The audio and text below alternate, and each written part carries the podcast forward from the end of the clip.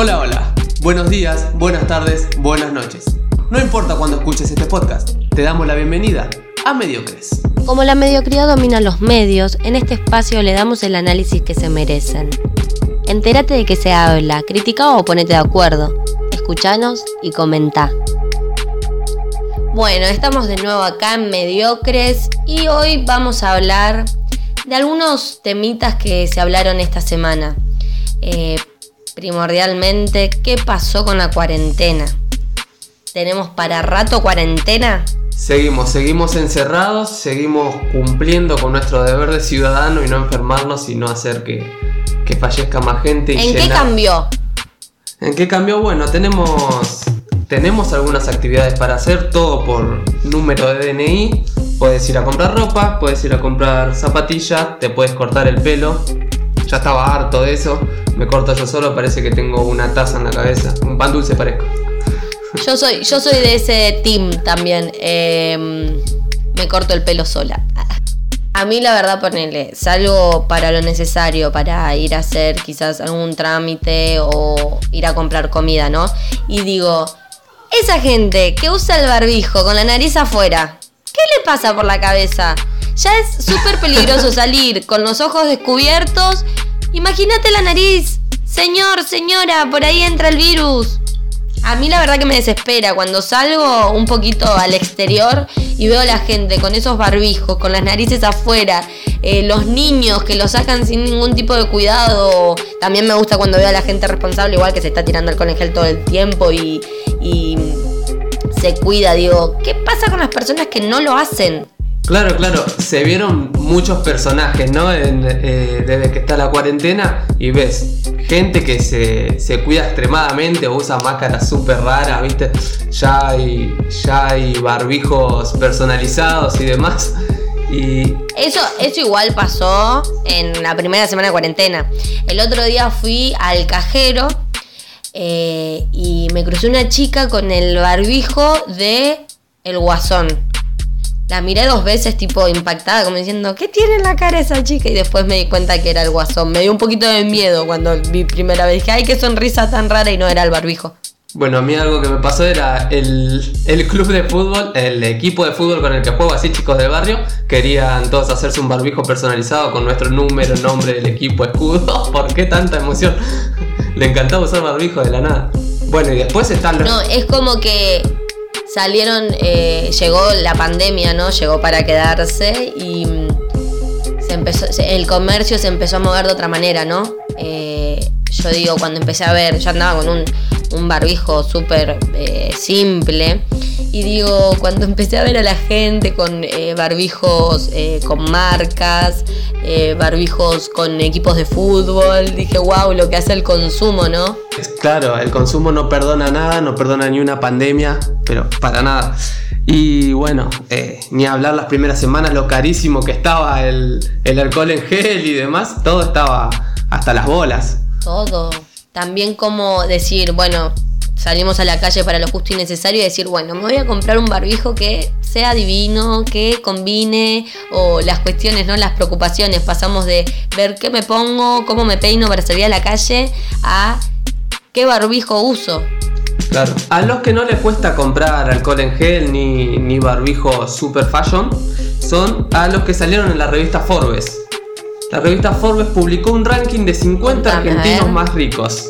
Los 50 argentinos más ricos. ¿Estoy yo en, algún puesto? Vos apareces número eh, 3.293.000. Bastante. Ni siquiera. Bastante agraciada. Te voy, te voy nombrando algunos, hacemos un top 10 de, de ricos argentinos. Dale, dale, dale, dale. Dale. Alejandro Pedro Bulgeroni y familia. Bien, aunque sea le da algo a la familia, ¿no? Eh, ¿Quién es?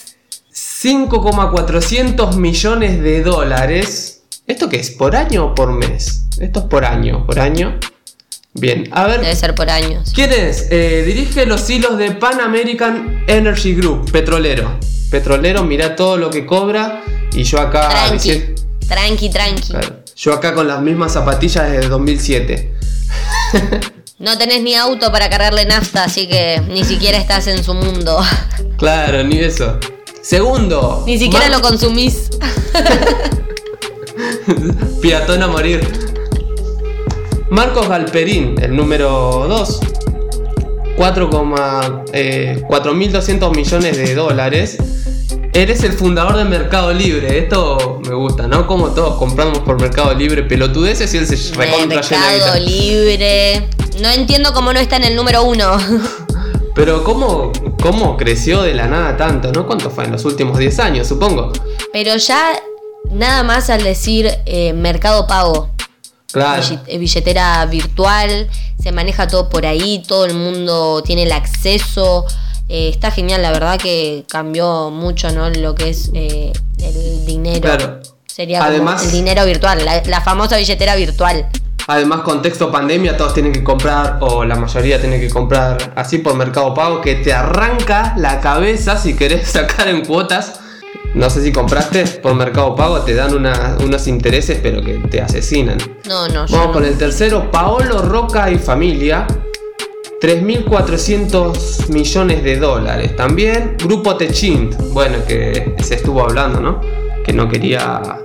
Que le dijo Alberto Fernández, Apellido particular. Vas a tener que colaborar, le dijo. Y bueno, podrían colaborar un poquito, no les sobra, pero el bolsillo hinchado, hinchado tienen. Un vueltito, un vueltito nada más. Un vueltito para mí. O que por lo menos paguen, paguen lo que corresponde, ¿no? Que paguen por lo menos sus impuestos y cuestiones que viste que la gente de plata es lo que menos hace. Claro, no sé si estamos haciendo el ranking de los más millonarios o el ranking de los de las mejores cinturas financieras de, de Argentina. Porque lo que va de impuestos. Gregorio Pérez con Punk y familia. Esto viene milenariamente. ¿Quién es? 2.700 millones. Em, telecomunicaciones y energía. Y en alimentos. Ah, están todos los rubros. Está Sí. en todos lados. Eh, la gente que tiene ese tipo de poder económico que está en, en- metidos en empresas y eso, después te das cuenta que tiene millones de empresas de millones de cosas y vos ni enterado que es todo de la misma persona. Todos de ellos. Claro, para mí se levanta y dice, ¿sabes? Tengo ganas de comprar una cerealera. O otro día se levanta y hoy, no sé, sham- shampoos. Quiero una Claro, productora. qué sé yo. Sí, tal El que tiene plata hace lo que puede, dicen. Y mirá la plata que tienen. No sé si. El que tiene plata hace lo que quiere, mejor dicho. Alberto Ruemers, 2.400 millones de dólares. Fundador. eh, laboratorio que lleva su nombre hoy. Ah, Laboratorio Ruemers. Jamás compré nada de ese laboratorio, pero bueno, se ve que se llena de guita. Número 6, Hugo Sigman y Silvio Gol. No tenemos idea de quién es, pero seguramente consumimos. Porque la verdad es que no sabes quién está atrás eh, del producto, pero después cuando decís, ay, mira, a este boludo le compré toda una vida. Claro, bueno, el que acabo de nombrar era es del grupo ISUA, tiene 10 empresas eh, a, su, a su favor, a su nombre, ¿no? Que está presente en más de 40 países. Nos representa mundialmente este millonario. Siguiente, número 7. Tranqui. Y no tenemos idea de quién es. faltan 3. A ver, número 7, Jorge Pérez, 1.900 millones de dólares. Y yo acá bañándome a baldazos de agua fría. El rey de los condominios forjó su reputación en Miami, donde lleva desarrolladas más de 90.000 unidades. Mirá vos, acá nada, ¿eh? Acá, no- Wow. acá no, no invirtió en, Acá ni en un nada, shopping. pero olvídate, todo afuera. Claro, esta, esta plata no está acá. ¿Qué te pensás que vive en Lanús? No. Familia Huertain. No. Dice número 7 otra vez, muy mal la página se equivocó. Ah, no. Wow. Familia Huertain. Wow, 1900 qué- millones. Qué porte ese apellido. Qué buenos apellidos. Bueno, eh, Standard Bank, Telecom, ICBC. ICBC, perdón. Bueno, aunque sea Pará, pará. conocido. Ahora, para. Que estamos hablando de apellidos importantes, de ganancias fuera del país, de inversiones, de. Estamos hablando de todo, de la economía, de- del mundo. ¿Qué me decís de Argentina no es parte de Latinoamérica? O de América. Bien, bien, bien enganche del siguiente tema. Se estuvo hablando, se estuvo hablando, se estuvo haciendo tendencia decir o proponer que Argentina eh, no sea más nombrado como latino, ¿no? Yo soy muy orgulloso de ser latino. Y ¿Por qué? ¿Por qué? Porque decime el por qué. Porque se supone que el argentino es de tez blanca, ¿sí? Y no entraría en la, en la categoría de latino. Que no sé, no, no sé de dónde sacan eso. Ay, pobrecito, ¿quién les avisa a los yanquis que no, si no hay raza en su país es porque exterminaron con todo y en América Latina lo mismo. Yo no puedo creer que todavía hay gente que piensan que, que no sé, por favor, que miran la, la tez de la piel, por favor. Pero ta- Por favor. ¿Pero qué vivís encerrado? ¿Vivís Lo que pasa es que Argentina con eso de los inmigrantes se creen todos europeos y la verdad sí hay mucha descendencia europea, pero la realidad es que nosotros tendríamos que ser de otros rasgos, de otros tipos de colores de piel. Déjense de joder. La verdad, boludeanda, no yanquilandia. Zarpados en boludos. Latinos y orgullosos de ser latinos y la gente que responde a favor o diciendo que está bien este pensamiento yankee, eh, los invito a leer un poco de historia o a ver un video de PDB, de País de Boludos, pero entonces lo dirige Nico Gutman eh, y lo, lo conduce él. Eh, se llama Argentina es racista, así se llama el capítulo, los invito a ver y hacer un resumen de Muy bueno, por cierto, el, el capítulo ese. Recomendamos ese video. Estaría bueno agregar eh, que es muy interesante este video que recomendamos porque a veces se hablan de cuestiones que están súper inculcadas en nuestra sociedad. Cuando se hablaba del racismo que se vive en Estados Unidos, Argentina no está muy lejos de eso. Hay gente que se cree descendencia europea, como nombré hace minutos. eh, y es lamentable, ¿no? Porque Argentina tiene historia antes de, que venga alguien a descubrir supuestamente eh, una tierra. Después, a ver, la gente que vino de Europa vino escapando de guerras y un montón de cosas. Entonces digo, bueno, es parte también de la historia argentina, pero la realidad es que nuestros orígenes son otros. Entonces está bueno hacer también esa reflexión de que hay que sentirse orgulloso de lo que es Argentina y cuáles son los pueblos que realmente nos representan, que bien olvidados los tenemos en muchos sentidos socialmente. Bueno, bueno, vamos a cambiar un poquito de tema, vamos a hablar sobre el cannabis en Argentina y un proyecto de ley que se está hablando y que, bueno, nos va a explicar nuestra compañera mediocre. Te escuchamos. Bueno, como sabemos, en el 2017 se sancionó la ley 27.350 que autoriza el uso terapéutico y paliativo del cannabis, excluyendo el autocultivo. Entonces, ¿cuáles son las ideas que están eh, circulando por parte del gobierno y el Ministerio de Salud?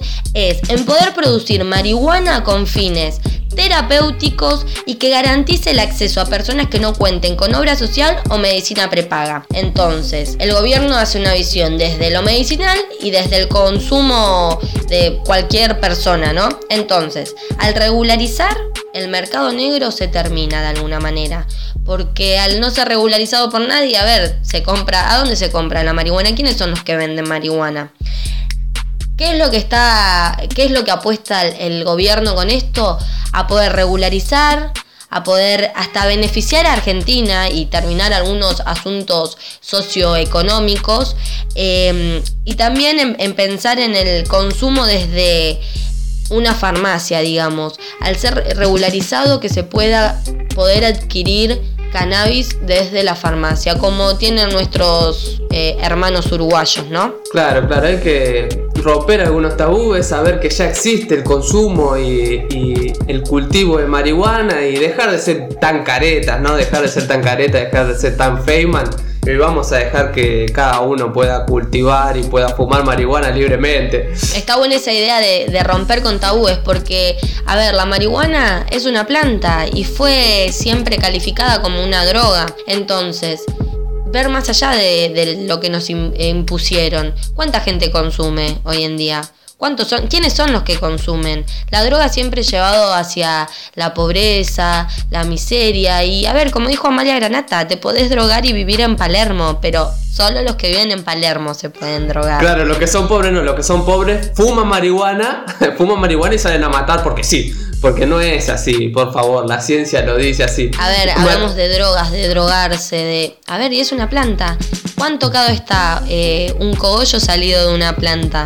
Ahora, si estos mercados negros, que a ver, dominan la Argentina, porque todo el mundo consume y a quién le compra. Entonces, eh, cambiar la idea de eh, la moralidad de la palabra droga, ¿no? Porque digo, sacas eh, un cogollo una planta y te lo fumas. Sí, capaz que tiene em, daños colaterales, habría que informarse también, ¿no? no hacer apología a ciertas sustancias porque sí, pero digo, está en la decisión de uno. Volvemos a las libertades, está en la decisión de uno y no puede ser criminalizado por eso.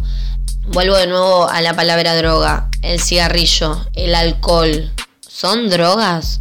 ¿Están calificadas como drogas? Están a la venta de cualquier persona y terminan matando muchísima gente, muchísimo cáncer del pulmón, muchísimos accidentes en autos y así podemos contar millones de cosas y que el cannabis hay una estadística que el cannabis lleve. Cero personas muertas por cannabis. Fíjate cuál es la estadística de personas muertas por cigarrillo o accidentes de tránsito por eh, estar alcoholizado. Claro, lo más malo que se me ocurre del, cannabis es, No, no encuentro la verdad. el cannabis siempre me trajo buenas experiencias, aprobé parciales en los que estaba Fumemos un porro y listo. Claro, este programa lo hacemos fumando cannabis. Es que eso es lo que está planteando el gobierno, de que hay personas que eh, les causa bienestar en su salud.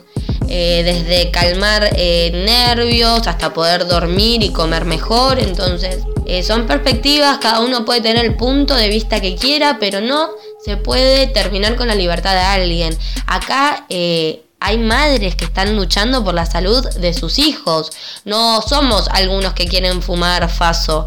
Hay madres luchando para que sus hijos tengan de no sé, 10 convulsiones a cero. Claro, empecemos por ahí, empecemos porque hay gente que lo necesita y después eh, empecemos a ver qué daños hay, qué tanto daño hay para criminalizar la marihuana. ¿Ok? Cambiamos de tema, ¿te parece? Dale, ¿con qué seguimos? A ver, tírame, tírame. Bueno, vamos a tirar un tema entonces. Fue tendencia que fue que fue furor en todas las redes, ¿no? Estuvo hablando muchísimo tema Oriana Sabatini y su video, su lindo mensaje sobre el amor propio y los trastornos de, la conducta alimenticia, ¿no? Bueno, eh, a mí la verdad que me pareció importante quizás desde su lugar como modelo y, eh, y famosa y Oriana Sabatini es preciosa, pero bueno, sabemos que las personas que sufren esos trastornos eh, no están em, conformes con sus cuerpos. Entonces, a mí lo que me pasó es que digo, sí, cumplió su función, el mensaje llegó a donde tenía que llegar, está bueno, está bueno que una persona como ella lo hable y más que es desde su experiencia. Eh, lo que sí me, me perturbó un poco es la hipocresía social. ¿Por qué? Porque mm, escuchamos a Oriana porque es Oriana Sabatini, porque es divina, tiene un millón de seguidores. Y digo, y con otras personas, eh, los memes son re fáciles de publicar y viralizar, cargando eh, los cuerpos. Eh, entonces me pasa eso, digo, sí, habla Oriana Sabatini y todos somos empáticos. Cuando otra persona está pidiendo ayuda a, gritos, no es escuchada. Eso fue lo único que me pasó a mí, como que me hizo ruido eso, ¿no? Bien, es un, es un buen punto, del que, de un punto del que no se habló y es verdad, es hipocresía la que se vive en las redes o lo que vive la sociedad, ¿no? Es verdad que se hace viral, se hace tendencioso el mensaje de Oriana Sabatini porque es Oriana Sabatini y es puesta en un lugar hegemónico Oriana Sabatini. Después el mensaje aclarando que está perfecto y está muy bien que llegue, eh, está muy bueno el mensaje y, y, es importante porque va a llegar a mucha gente por ella ser alguien viral, ella por ser alguien de renombre, ¿no? Y porque no importa, porque aunque la pongan en un lugar hegemónico a ella o no, eh, estés más cerca o no del ideal de belleza hegemónico o más lejos del ideal de belleza hegemónico, podés sufrir trastornos del comportamiento alimenticio. Sí y no. Tal cual. Así que por el lado del... Y hacer, y hacer esa, esa concientización de que además de que cualquiera lo sufre, eh, el problema este estructural, social, eh, lo, lo, padecemos todo, hasta, todos, hasta Oriana Sabatini, que es preciosa y es famosa. Ahora, El mensaje de Oriana fue divino, cumplió eh, la función que debía, nos enteramos todos del video, hubo repercusiones por todos lados y un montón de cosas. Ahora vuelvo a la estructura social y por qué se siguen hablando de los cuerpos de las mujeres. Por favor, te pido ahora la palabra, te doy la palabra y quiero que me leas el título de la revista Caras. Claro, conectando con esto de que estos problemas que, llegan a, mayormente a, las mujeres ¿no? y demás, llega de una estructura social que te presiona y te impone ese ideal de belleza ya nombrado, ¿no? Tapa de caras es de lo que voy a hablar, ¿no? Escuchen esta tapa. La hija mayor de Máxima luce con orgullo su look plus size, que es plus size para los que no saben inglés, talle extra bastante errado el mensaje de los de caras, ¿no? Leo el, subtítulo. Amelia, de 16 años, la heredera al trono de Holanda, víctima de bullying, enfrenta sus críticas con fortaleza y el incondicional apoyo de sus padres. Una princesa que vive su adolescencia sin tabúes y defiende su figura de mujer real. Qué vergüenza esa revista. ¿Quién mierda edita esas pelotudeces, boludo? La verdad que pasamos de hablar de Oriana Sabatini y el mensaje que, dio y cómo eh, llegó a toda la sociedad. Y estos pelotudos publican una revista hablando... No, la verdad, lo puedo creer. ¿Qué es eso? ¿Cómo va? ¿Qué mierda mira los talles de la ropa? ¿Cuándo se vio eso? Debe ser porque es princesa que le miran el talle de la ropa. Anda a cagar. Claro, por favor, pasamos de un mensaje de amor propio a, a esta bardeada. ¿Entendés? ¿Quién lo escribió? El más. El más. Desde 1920 lo escribieron. ¿Cuándo escribieron esto? Por favor sorprende, sorprende con todos los avances sociales que hubo que sigan habiendo. Además, Además que meten palabras como bullying y superaciones, mujer real y pelotudos. Están hablando del talle de la piba. Están hablando de una piba de 16 años que luce eh, orgullosamente su talle extra. Anda a cagar. Por favor, o sea, mirá el problema acá, volvemos de nuevamente, nuevamente al problema estructural que tenemos como sociedad. ¿Quién carajo habla de los cuerpos? Estas cosas sí lastiman. Y imagínate lo que debe vivir una persona. Ella que es princesa tendría que ser rubia, blanca como lo es, pero flaca. La cagó siendo gorda. Claro, ese ideal que te imponen, ese, que hace que, que una, una cabeza esté a mil por hora eh, haciéndose daño, ¿no? Lastimándose, queriendo ser ideal, porque nos imponen esto o imponen esto y esto hace mal, hay que concientizar sobre esto y me parece una pelotudez y el que lo escribió, la verdad, no sé quién se cree. Eh, y además es importante esto, es entender cómo estos titulares esconden, esconden su, su postura retrógrada, su postura conservadora dentro de un mensaje donde la ponen luce con orgullo, sin importar el bullying Lleva, lleva las críticas con fortalezas. No, las críticas no tienen por qué existir. Primero, el bullying tampoco. Ella debe tener una vida aparte de su plus size, ¿no? O su talla extra. Va a la escuela, debe tener buenas notas, es princesa, tiene mucha más plata que cualquiera de nosotros. Y tampoco importa, ¿entendés? Es princesa, mediocres. ¿Quién carajo le va a ver la talla, pelotudos? Pero bueno, son, son cosas que están poniendo en medio por una postura conservadora y una postura eh, culturalmente sedentaria. Machista, porque si volvemos, eh, es todo, todo recae sobre la mujer. ¿Quién es la que tiene que salir divina a la calle? ¿Quién es la que no puede estar despeinada, sin las uñas pintadas? ¿Quién, qué? Si una mujer no se arregla las uñas, ¿es mujer? Si una mujer no tiene tetas, culo, como el hombre pretende. Ah, pero volvemos al pelotudo de la nata, ¿entendés? Mirá lo que sos, querido, para venir a hablar del cuerpo de otra persona o de la apariencia de otra persona. Claro, y eso lo vemos a lo último del subtítulo que dice, entre comillas, mujer real.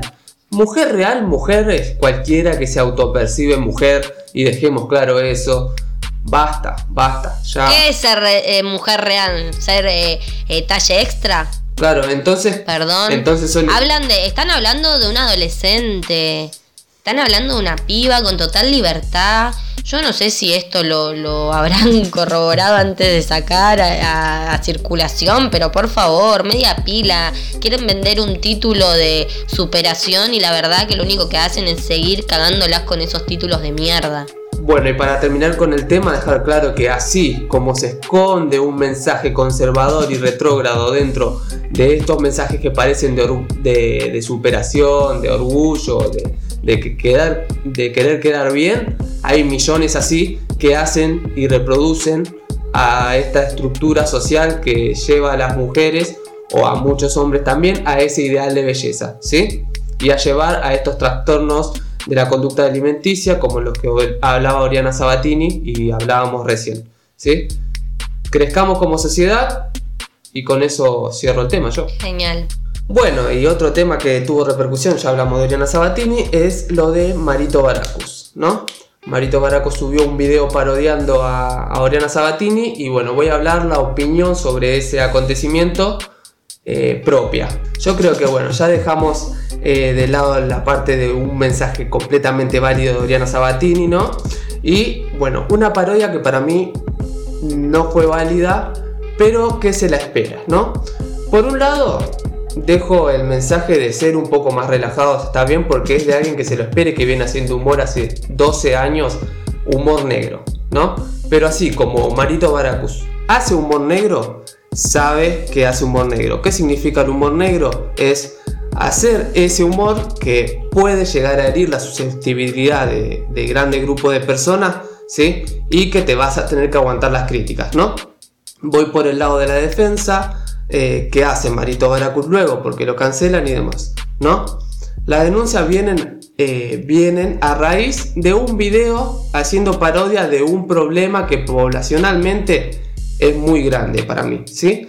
Y si esa parte que está en redes de la sociedad, esa pequeña parte de las redes que está en sociedad, se sintió, eh, se sintió atacada por el mensaje de Marito Baracus, creo que bueno, no sé bien cómo se maneja YouTube, sé que hay una cantidad de denuncias que llevan a eso, eh, se sintió atacada y lo denunció y me parece válido también porque todos tenemos libertad de expresión, Marito Baracus puede subir el video y hace 12 años que sube videos, pero al hacer humor negro y todos saben que está catalogado su humor como negro, tiene, supongo yo, que saber que hay consecuencias atrás de eso y que si lo ataca un grupo de personas porque, eh, porque provocó susceptibilidad en ellos, me parece que está bien y hay que aceptarlo, eh, hay que aceptar esa cancelación o no estoy pidiendo que cancelen el, canal de YouTube de Marito ni nada de eso, ¿no? Porque también se lo espera y hay, hay cierta cantidad de usuarios que son, que son seguidores de Marito y que quieren ese humor negro, ¿no? Y también no dejemos fuera que hay una hipocresía como la que ya hablamos con Oriana Sabatini que, que toman cuenta estas, estos, estos chistes de Marito Baracus y no cosas muchísimas peores. También hay hipocresía que la gente que quiere hacer respetar a las personas o al mensaje que envió Marito Baracus y a las personas que se sintieron susceptibles a esto, que fueron susceptibles a esto, también eh, eh, usen ese respeto y aprendan porque si en el comentario eh, le ponen mogólico y demás, también no. así que es respetar y hacer respetar, sobre todo respetar. Creo que hay un respeto que algunos tienen, algunos no, pero es algo que no se puede hacer el saber eh, si son o no hipócritas los que escriben o los que denuncian. ¿Sí? Así que bueno, a eso voy. Bueno, a mí lo que me parece es que, a ver, estoy totalmente de acuerdo con el mensaje de Oriana, me parece súper eh, importante puede hasta llegar a ayudar a un montón de personas. Pero lo que me pasó, en primer lugar, no vi el video de Marito Baracus. Eh, lo que sí, eh, digo, todos sabemos el tipo de humor que tiene, como dijiste vos, humor negro. Entonces vengo con la parte más relajada. Ahora, burlarse de eso está mal, la verdad no vi el video, pero lo que sí sé es que Marito Baracus se burla de todo el mundo, es su forma de, de, de laburar, es su contenido así. A ver, se ha burlado de muertes, de presidentes, de un montón de cosas. Sabemos que hace las parodias en las voces y fin. Entonces, a mí lo que me pasó es que digo, Oriana es una figura pública. Eh, él hacerle burla, a ver, yo no creo que esto le habrá afectado mucho a ella, ¿entendés? Sabía que iba a haber eh, repercusión. Lo que sí creo es que eh, él labura de las tendencias y lo que se habló era Oriana Sabatini. Entonces, yo creo que, a ver, no creo eso de que unos pares puedan censurarle un video porque caemos nuevamente en la libre expresión uno eh, tiene la libertad de poder dar el contenido que quiere y otro tiene la libertad de poder consumir el contenido que quiere. Entonces digo, eh, esa justicia de redes sociales hipócritas, porque como dijiste vos, sus insultos fueron que mogólico y un montón de cosas más. Seguimos discriminando, siguen... Eh, empeorando, digamos, el, respeto, ¿no? Porque digo, sí, capaz que se resarpó haciéndole la burla a Oriana Sabatini, pero lo que voy es que todo el mundo cae en el humor negro de Marito Baracus. O sea, no le veo sentido a que bajen un video porque a algunos les pareció que no era, no era gracioso. Y sí, obvio, hay un tema importante acá, pero si volvemos al contenido de Marito Baracus, todos sus videos es así, son así.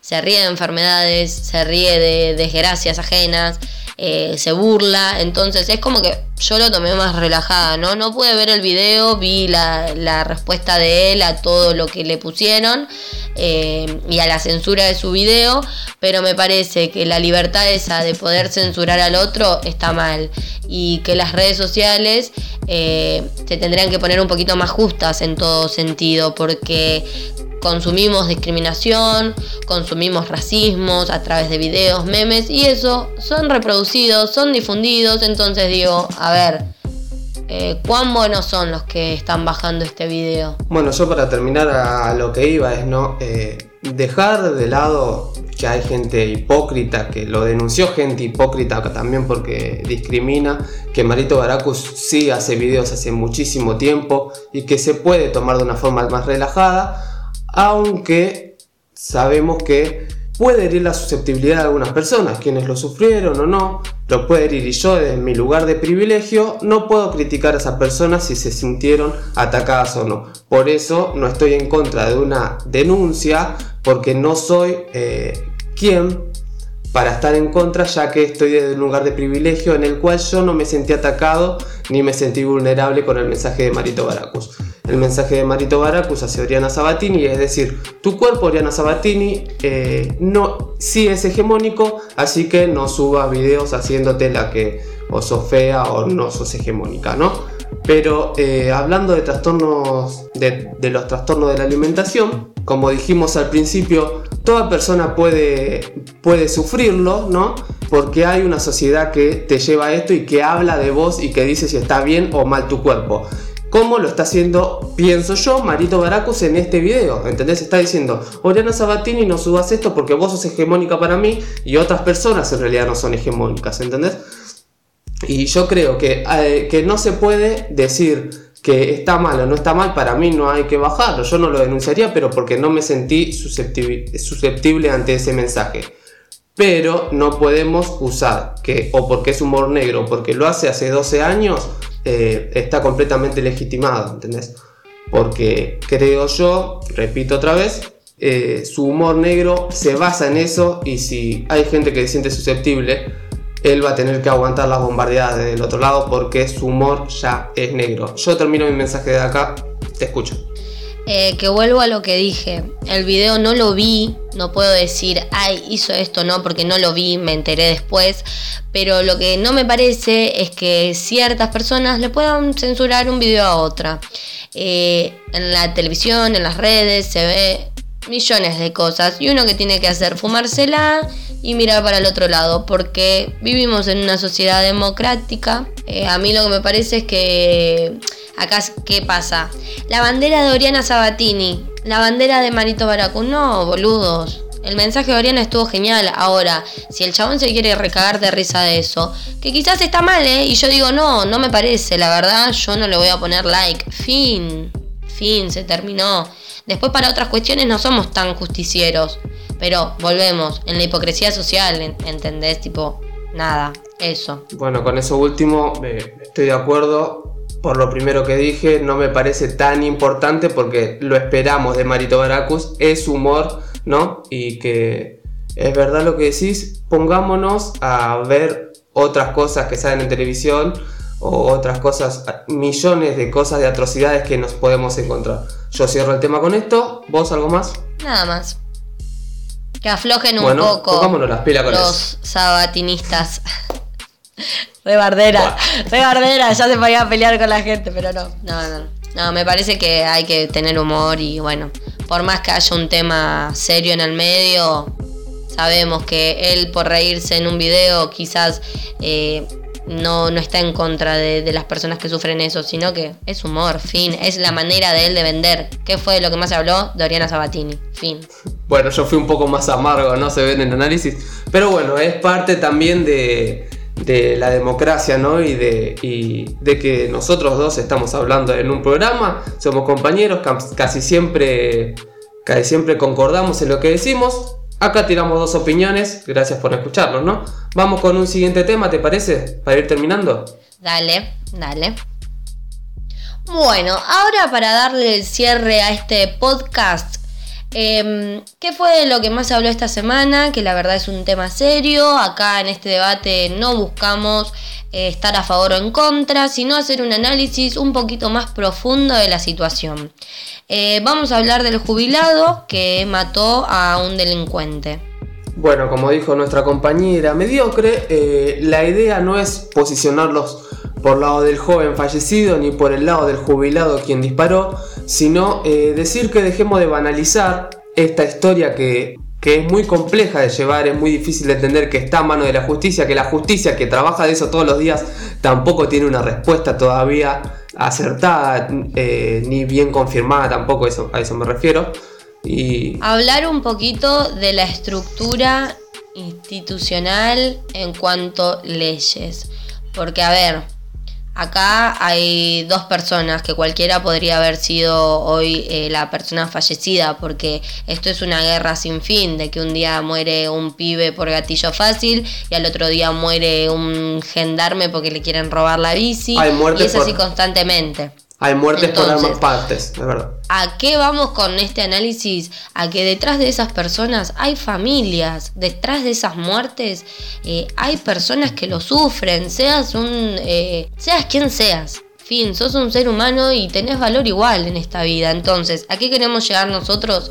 Es en las leyes, en las instituciones que son las que nos tienen que cuidar. Claro, como decía, son personas, ¿no? Las que están en esta, en esta historia, en este relato, eh, los protagonistas. Hay, hay familias detrás de ellos, hay familias que están sufriendo por el fallecimiento del joven y hay familias que están sufriendo porque, porque el jubilado va a ir preso, ¿no? Y por eso hay que dejar de hablar tanta boludeces, de ponernos de un lado, de jugar al bueno, al malo, para vos este fue el bueno, este fue el malo. Es una situación compleja, no sabemos si siquiera se sabe si se disparó ahí en la esquina en, el en la última parte del video, ¿no?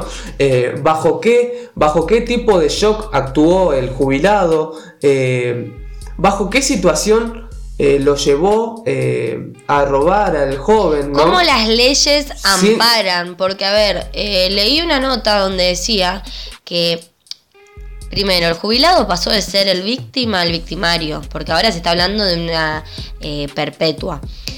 Por otro lado, este hombre en estado de shock, porque le entraron a la casa, lo golpearon, disparó, mató, termina en la comisaría, se descompone y los oficiales se burlaron de él. Entonces, ¿de qué mierda vamos a hablar si esta sociedad está podrida desde raíz? Si hay desigualdades por todos lados. Claro, claro, hablar y saber y poner en cuestión que la policía se le cagó de risa cuando llegó y la policía no estuvo ahí porque dicen que entraron como cuatro veces, ¿no? Eh, o otras personas o ellos mismos.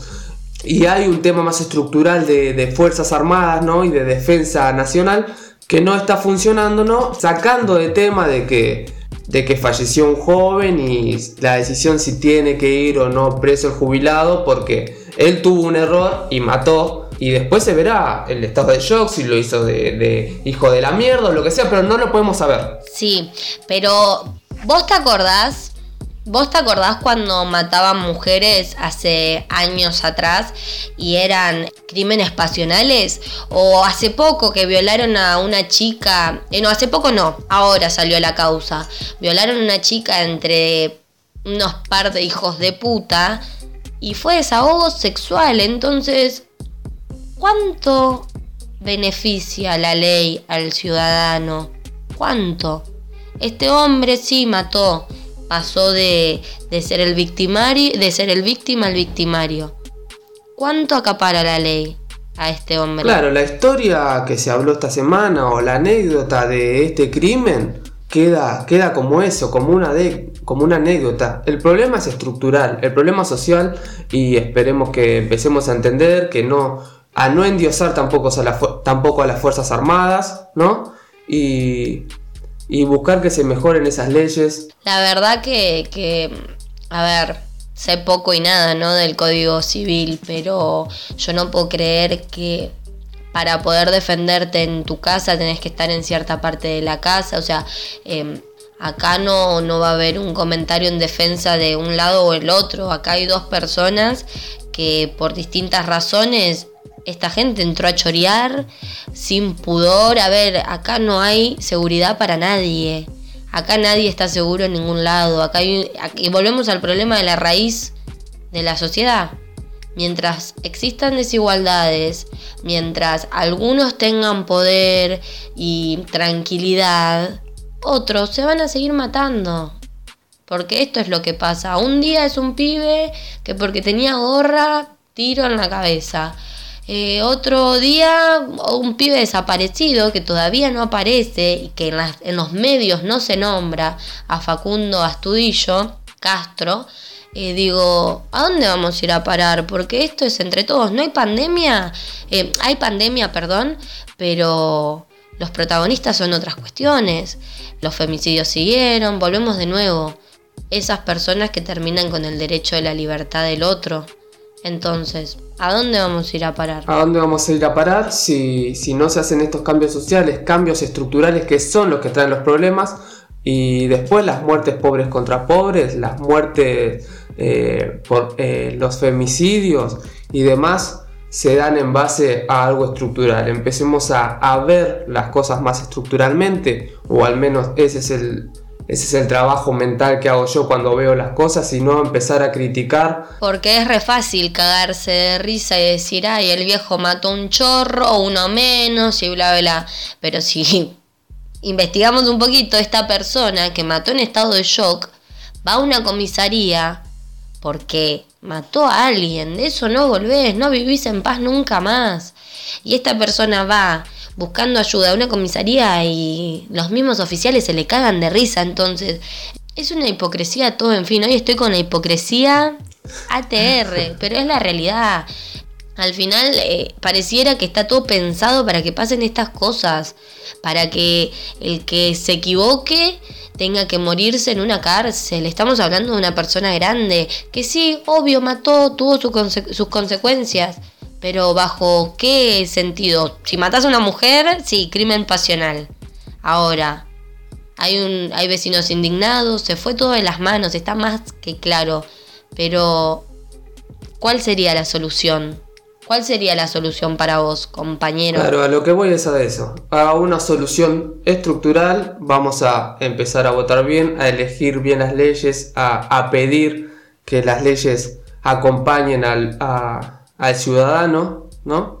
Y a mejorar desde ese punto y a no volvernos locos con jugar a los buenos, jugar a los malos, criticar por criticar, porque no conocemos ni la vida del jubilado, ni del joven que falleció, ni la de la historia de la mayoría de los casos de muertes que hay en el país, ¿sí? Así que la idea que, doy yo es... Y además que las noticias la mayoría de las veces vienen contadas como quieren. Entonces, si nos quieren meter mierda en la cabeza, lo van a hacer. Bueno, Y esto no es una guerra entre unos y otros, los que trabajan y los que no. Acá hay un problema que viene de la raíz y que hay que entender un poquito que somos todos iguales y que estamos todos eh, a la deriva en ese sentido. Bueno, y en fin, terminar con esto de jugar a los buenos y al malo, de, de poner, eh, de diferenciarnos de otros, porque en fin somos todos iguales, ¿sí? Y que el problema es más estructural que microsocial, así que pongamos ojo a eso y como sociedad vamos a crecer mucho más. Y bueno, y también cortarla con eso de a favor o en contra de ponerse las banderas cibernéticas, porque a veces uno habla boca de jarro y no sabemos las historias que hay detrás de cada persona. Pero bueno, esa es nuestra opinión, esos fueron los temas de la semana, ¿sí? Eh, los vamos saludando, les damos las gracias por escucharnos. Esperemos que les haya gustado. Esperemos que nos comenten. Gracias por las, las reproducciones anteriores, los likes, muchas gracias. Vamos a seguir playando por las redes, nos pueden escuchar en Spotify. Así que nada, muchas gracias. Muchas gracias, síganos, pónganos like, comenten. Si no les gustó, váyanse a la mierda, como dijo nuestra compañera en el capítulo pasado. Tal cual, a la re mierda. Bueno, muchas gracias por escucharnos. Esto es Mediocres. Chao, chao. Saludos.